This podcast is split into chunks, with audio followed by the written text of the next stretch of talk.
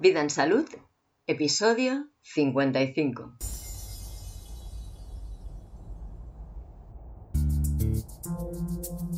¿Es la obesidad un problema solamente alimentario? Con Miquel Samarra. Te doy la bienvenida al podcast Vida en Salud, el podcast que te inspira a llevar una vida saludable. Esta propuesta es mi iniciativa y yo soy Diana Valeria.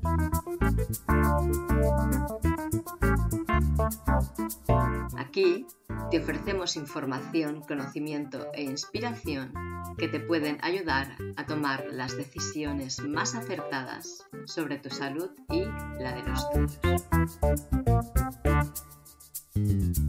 Nosotros pensamos que nadie más que tú es responsable de tu salud, que tú eres la persona más adecuada para cuidar de tu cuerpo y de tu vida.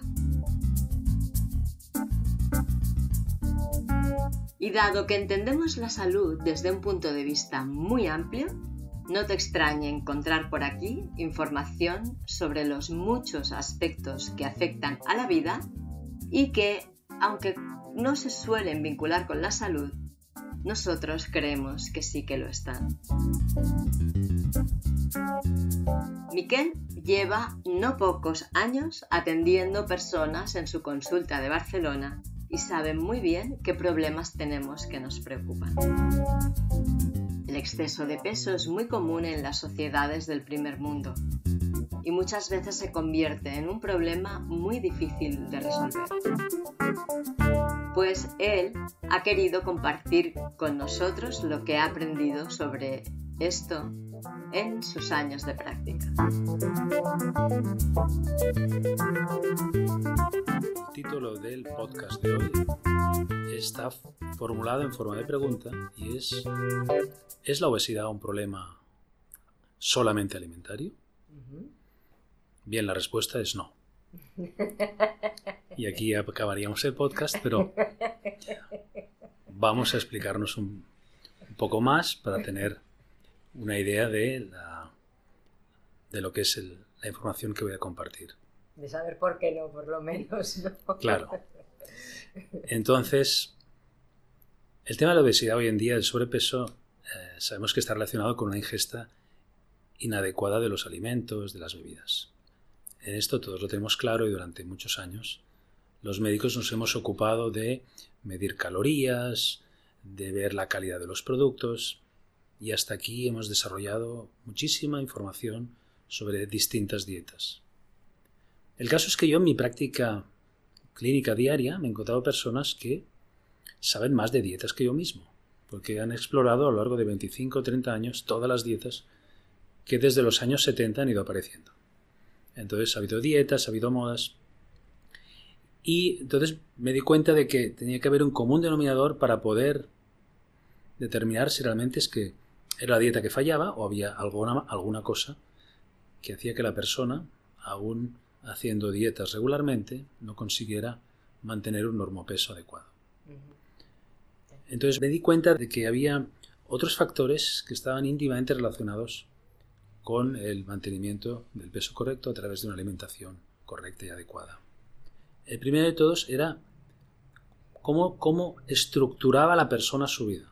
Es decir, que se producía una situación en la que la estructura de vida de la persona, los hábitos que ella tenía en general, me refiero a hábitos de comer, de beber, de dormir, ejercicio físico, es decir, en esos aspectos la persona no gestionaba adecuadamente su tiempo. Por tanto, me di cuenta que el tema de la obesidad era un problema de ritmos, era un problema de gestión de tiempo y a partir de aquí empecé a profundizar. Entonces, vi que realmente cuando una persona está estructurando bien el tiempo que dedica a trabajar, a descansar, a comer, a dormir, ahí se generaba un buen hábito.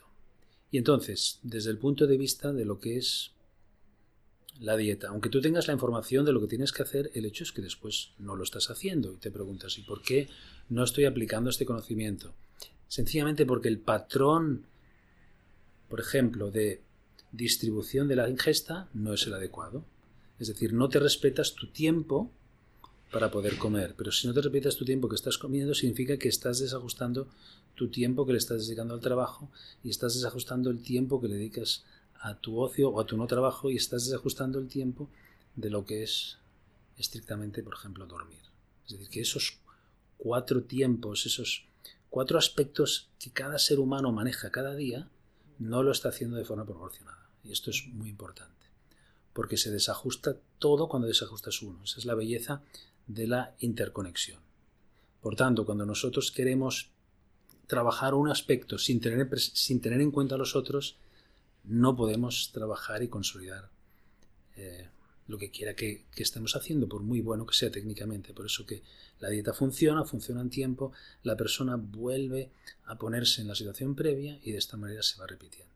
Por eso hace una dieta, dos dietas, 25 años de dietas.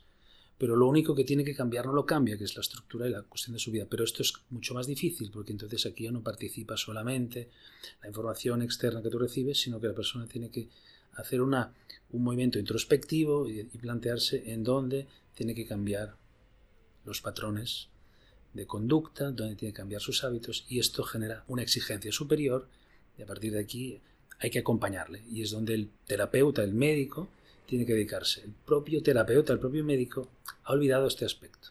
Por eso hoy en día, cuando se aborda un tema de dieta, siempre se aborda desde una, vamos a decir, como mínimo triple visión, que es la visión dietética, esto lo tenemos claro, la visión de lo que son los alimentos, la visión de cómo está gestionando sus emociones y su vida diaria y, y, también cómo está gestionando el ejercicio. Cuando tú trabajas esos tres aspectos a la vez y con este trípode, la persona puede no solamente perder peso, sino después también mantenerlo. Y entonces se genera un círculo virtuoso que se llama en donde la persona le cuesta muy poco mantener el peso porque no está solamente fijada en una dieta restrictiva indefinidamente. ¿Me explico? La mente humana tolera mal restricciones o situaciones en las que está prohibido alguna cosa porque esto agota mucho, ¿sí? Es decir, yo te restringo la dieta un mes, ¿de acuerdo? Dos meses, un año, pero indefinidamente no, porque esto va a agotarte. Mentalmente la persona no está preparada. Entonces, cuando una persona ha acabado una dieta, por ejemplo, y te encuentras que ha perdido 20 kilos, dices, bueno, ¿y ahora? Para mantener, ¿qué puedo hacer? ¿Lo mismo que he estado haciendo? No, no puedes hacer lo mismo porque lo que has aplicado durante unos cuantas semanas o meses no lo puedes aplicar durante 40 años. Porque solo está basado en esto no puedes, esto no es bueno, esto no, me explico, es decir, estamos nosotros siempre damos órdenes en negativo, pero no en positivo, es otro aspecto que el terapeuta tiene que tener claro, es decir, la prohibición, la restricción todo esto funciona un tiempo para un objetivo a corto plazo, pero a largo plazo hay que positivizar el mensaje. Y las dietas siempre son en prohibición, siempre. La gente siempre tiene cosas prohibidas. Esto está mal, esto no me conviene, etc. Esto es pecado, toda esta visión judeocristiana, siempre basada en la restricción, el pecado, es como han funcionado durante siglos las dietas. Entonces hemos cambiado de las dietas hipocalóricas a las dietas pues, de un solo alimento, a las dietas cetogénicas, todas ellas pueden funcionar para determinados aspectos y tienen su utilidad, ¿no? voy a entrar en esto ahora. Lo que quería dar es esa visión de que hay que contextualizar, en este caso, lo que es una, una dieta, con otros elementos que van a ayudar definitivamente. Por ejemplo, si la persona tiene una estructura en la que el ejercicio físico se incorpora tres veces a la semana como algo regular, va a conseguir varios beneficios. El primero, el propio ejercicio físico te disciplina, te marca unos horarios que tú vas a respetar. Por tanto, ya tiene un efecto autodisciplinante. Ese es un aspecto. Segundo, y seguramente este es un aspecto el más conocido, pero el menos importante, que es el aspecto del, del gasto calórico. Hay mucho mito del gasto calórico del ejercicio. Realmente, cuando hablamos de ejercicio físico, es muy decepcionante ver cómo el gasto calórico por ejercicio físico, después de machacarte una hora haciendo spinning, vas a gastar muchas menos calorías de las que esperarías. Realmente en este punto que es muy mítico, no tiene tanta importancia, pero sí tiene importancia el hecho de que el ejercicio físico, cuando lo haces habitualmente, va a aumentar lo que se llama tu metabolismo basal, eso significa que en reposo vas a consumir más calorías y por tanto va a generar que, tu metabolismo funcione más activamente, por lo tanto te va a ayudar a mantener el peso en ese sentido. Otro aspecto del ejercicio físico y además se va a depurar más el organismo.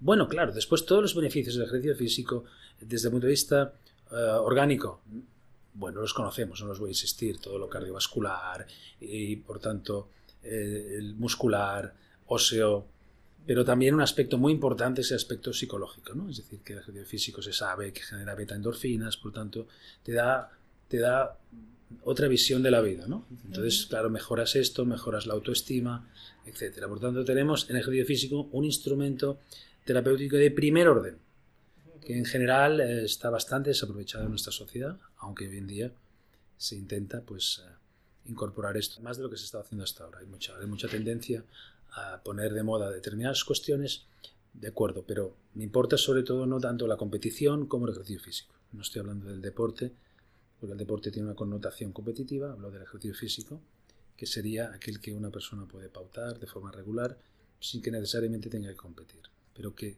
lo haga habitualmente, esto va a ser muy ordenante en ese aspecto. Por lo tanto, tenemos ejercicio físico combinado con dieta. Ese matrimonio es un matrimonio perfecto que actúa como una sinergia.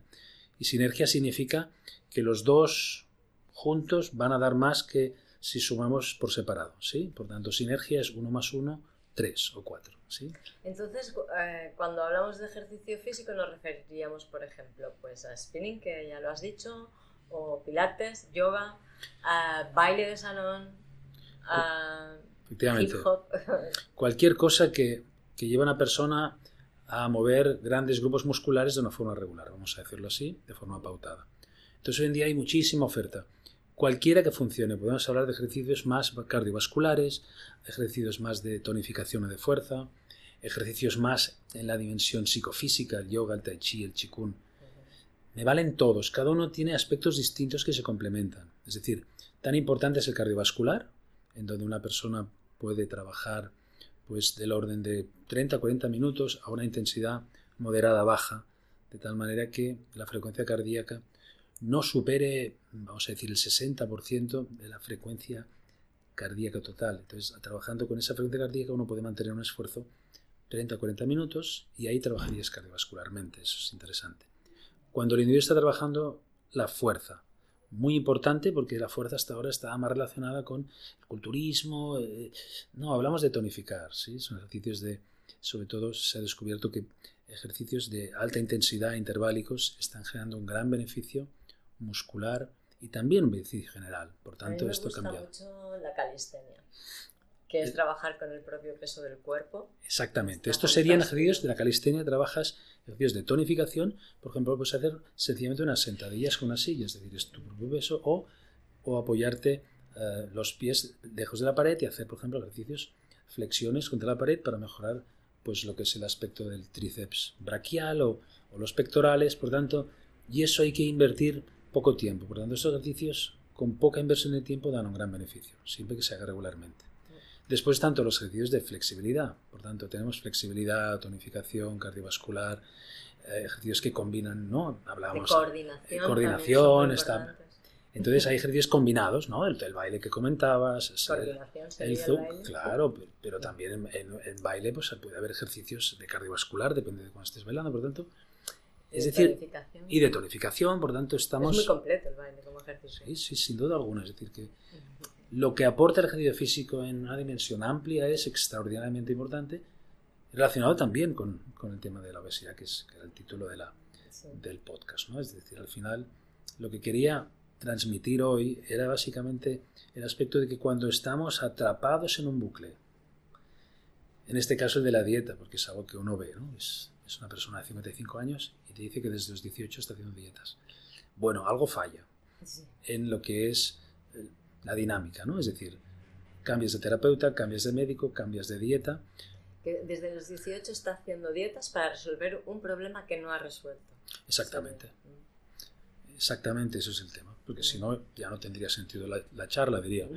Bueno, pues la persona hace una dieta y se acabó el tema. Pero estoy hablando de personas que han hecho muchas dietas, que conocen todas las dietas, tienen toda la documentación.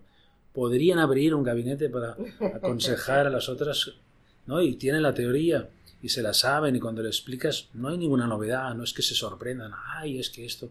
No, sencillamente es el enfoque.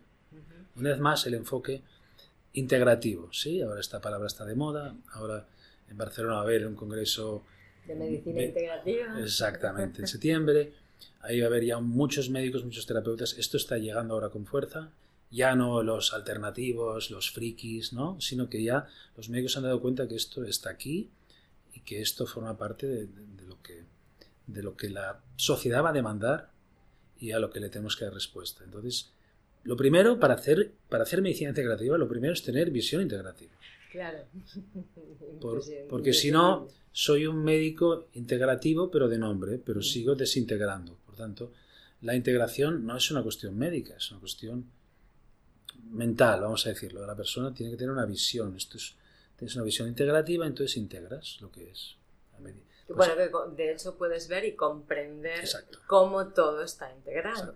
Entonces eso te, te, da un universo completamente distinto. ¿En qué sentido? Bueno, más amplio, tienes más elementos de trabajo, puedes trabajar según la necesidad de la persona. Entonces, claro, hay sobrepesos que sí, son únicamente porque la persona pues estuvo accidentada durante tres meses, no pudo andar y se engordó. Bueno, pierdes los kilos, fácil. O, o la mujer pues se quedó embarazada y después la lactancia. Bien, estos son los casos que se resuelven fácil porque es una causa que es muy concreta, y cuando esta causa ya no está, se resuelve el tema, es así de sencillo.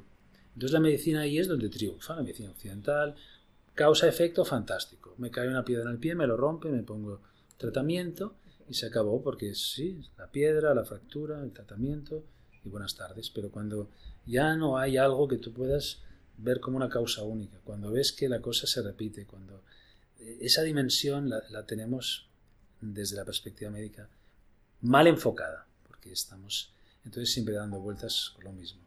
Y podríamos hablar de obesidad, podríamos hablar de tantas otras dolencias que calificamos de crónicas. Al final, lo crónico es, tiene una asociación temporal una vez más. Es decir, que algo crónico a partir de los tres meses, de los seis meses ya se considera crónico porque ya no lo, ha resuelto. ¿no? Y todo lo agudo y subagudo pues estaría por debajo de este tiempo. Entonces la obesidad crónica tiene que ver con, ese enfoque que solamente está dedicado al tema de la dieta. Por tanto, podemos ir presionando a la persona, la podemos eh, penalizar, la podemos, pero la persona siempre va a tener estrategias para salirse de esa presión.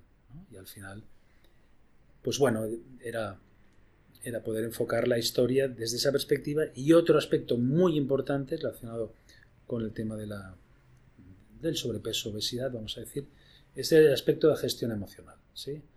Porque al final esto sería la clave. Entonces, con la persona en su vida y en su personalidad, pues hay un desorden, va a ser muy difícil aplicar principios teóricos de hacer ejercicio y comer lo que te corresponde. esto sería claro. Por esto, el otro aspecto que comentaba era si dieta más ejercicio, más gestión de emocional. Es decir, cómo, cómo esa persona gestiona sus emociones en base a su propia forma de ser, lo que llamamos su personalidad. Si la personalidad pues, está desordenada, pues el individuo se desordena y por tanto va difícil tener unas pautas adecuadas de salud. Si esa persona pues siempre eh, está en un estado de estrés permanente, pues es muy difícil que ella pueda ordenarse, aun teniendo, aun teniendo todos los instrumentos a su alcance. Ese es el drama. ¿no? Tengo delante el gimnasio, tengo el dietista, tengo, sé lo que tengo que hacer, no lo hago. ¿Por qué? Porque algo por encima me está desordenando. Por tanto, me falta el impulso para hacerlo. Me falta el impulso y, me falta el impulso porque me desordeno. Ese sería lo más difícil porque eso implica ya cambios estructurales que pueden llevar a una persona pues durante años a trabajar ese aspecto para ir, vamos a decir, domesticando la personalidad. Al final la personalidad es, es como nuestra mascota, a través de la cual experimentamos. Entonces, si, no domesticas la mascota, la mascota te da mala vida. ¿no? Entonces hace lo que le da la gana, no come cuando le toca, no hace sus necesidades donde le toca. Entonces tienes una mascota rebelde. Y, así es nuestra personalidad, yo lo veo clarísimo. Y en la medida en la que nuestra personalidad nos acompaña y permite que esto, entonces lo demás fluye mucho más fácil y podemos aplicar nuestros conocimientos. Por tanto, por muchos conocimientos que tengamos respecto a todo, al final nos acaba faltando aquel punto como el password que nos permite acceder a toda la información. ¿no? Tenemos un ordenador potentísimo, pero no hay manera de conectarse a la red porque nos falta la contraseña. ¿Y cuál sería la contraseña? Porque si a una persona pues, le falta motivación porque está en una depresión, sus, sus emociones le pueden. Em, está desordenada a raíz de esta depresión y pues bueno, pues come desordenadamente también y, eso le produce un sobrepeso. ¿Y cuál sería? Lo importante es ir, o sea, ver la prioridad. Tenemos muchas cosas para tratar ir por orden de prioridades. En este caso me planteas, que es un caso práctico, no presionar con la dieta. Error. Porque esa persona, esa situación, esa, esa propuesta la va a presionar todavía más. Entonces ella se mete en su bucle. Y por supuesto, como estoy deprimida, ansiosa y gorda y fea, me pone una dieta, como no cumplo, pues sigo siendo así y además soy incapaz, me falta voluntad y automáticamente pues me merezco estar así. Sería, por ejemplo, el clásico error, o sea, no ver la prioridad e insistir una vez más en un tema, ¿no? Es decir, es decir, no veo más allá de mi nariz y entonces aplico el principio sintomático. Así lo puedo hacer con otros aspectos médicos, ¿no? Es decir, que si a mí me duelen las cervicales, pues yo puedo seguir haciendo tratamientos, sigo haciendo masajes, pero al final a lo mejor el problema es que, es que estoy mal en mi trabajo y en ese punto estoy gestionando mal esas energías y me estoy contracturando a ese nivel. Por tanto, ver la prioridad cuál es y ver y actuar sobre la primera parte. Por tanto, la persona, lo primero la persona se tiene que reflejar en ese gran... O sea, ¿qué es lo que me está entristeciendo en la vida? Claro. O sea, el terapeuta al final, el principio terapéutico es muy interesante, porque el principio terapéutico es un principio de reflejo, de espejo. ¿no? Es decir, el terapeuta, terapeuta vendría a ser como un gran espejo. Entonces, el espejo tiene que ser claro, nítido, de tal manera que la persona que se está reflejando se vea tal como es, que el espejo no distorsione esa imagen. Cuando el individuo se refleja en un espejo, se ve. Y en esa visión se da cuenta. Y ese sería el punto de partida para que empiece a cambiar sus cuestiones, lo que quiera cambiar. Ahí no entran interpretaciones terapéuticas, porque eso sería entonces un espejo que distorsiona y vería la imagen la persona distorsionada, lo cual no le estaría ayudando, porque el terapeuta tiene que ser neutro, neutro en el, en el sentido de que no se implique, sino en el sentido de que no juzga. Y entonces, a partir de aquí, la persona ve cuál es su prioridad, entonces la puedes acompañar. Pero en este caso podría ser el, quien, digamos, la figura del terapeuta podría ser cualquier persona con la que yo me relaciono. Podría ser mi madre, mi padre, mi hijo, mi, mi pareja, mi, mi, compañero de trabajo, porque de, alguna manera siempre estamos recibiendo feedback de todo nuestro entorno, ¿no? Exactamente, has dado en la clave. Es decir, eh, el médico es terapéutico y puede no ser terapéutico. Y en cambio hay personas que no son médicos que son terapéuticos. Si el efecto terapéutico no está asociado a hacer una carrera de ciencias de la salud. De acuerdo, estos son conocimientos para poder ayudar a la persona, pero una persona es terapéutica porque tiene ese principio. ¿sí? Entonces, efectivamente, tu mamá es terapéutica, el papá es terapéutico, tu mascota es terapéutica, se hacen terapias con caballos, con delfines, y ellos no tienen ninguna intención de ser médicos, no han estudiado, no tienen conocimiento, pero una mascota para una señora que ha enviudado puede ser su salvación. Entonces la mascota es terapéutica, claro. O sea, un terapeuta solo es aquel que te facilita esa reconexión. Entonces, la vida es terapéutica, un bosque es terapéutico, el mar, tantas cosas. Pero tenemos que conectarnos con esto y vernos en ese reflejo.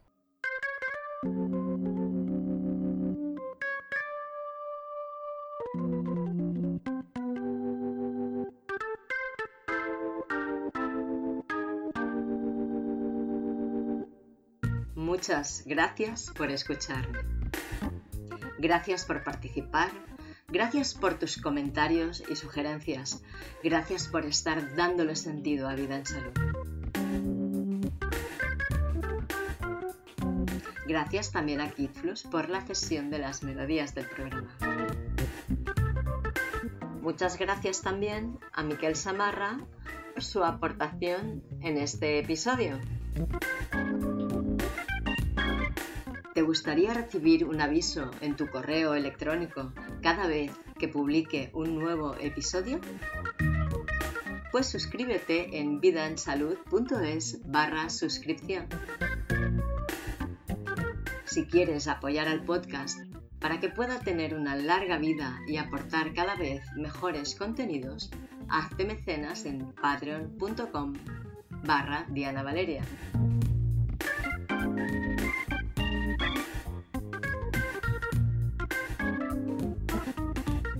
Recuerda que si cedes tu responsabilidad, también estás renunciando a tus derechos y a tu libertad. Muchas gracias, Miguel. Gracias a. Hasta la próxima. Que tengas muy buenos días y excelentes noches. Hasta la próxima.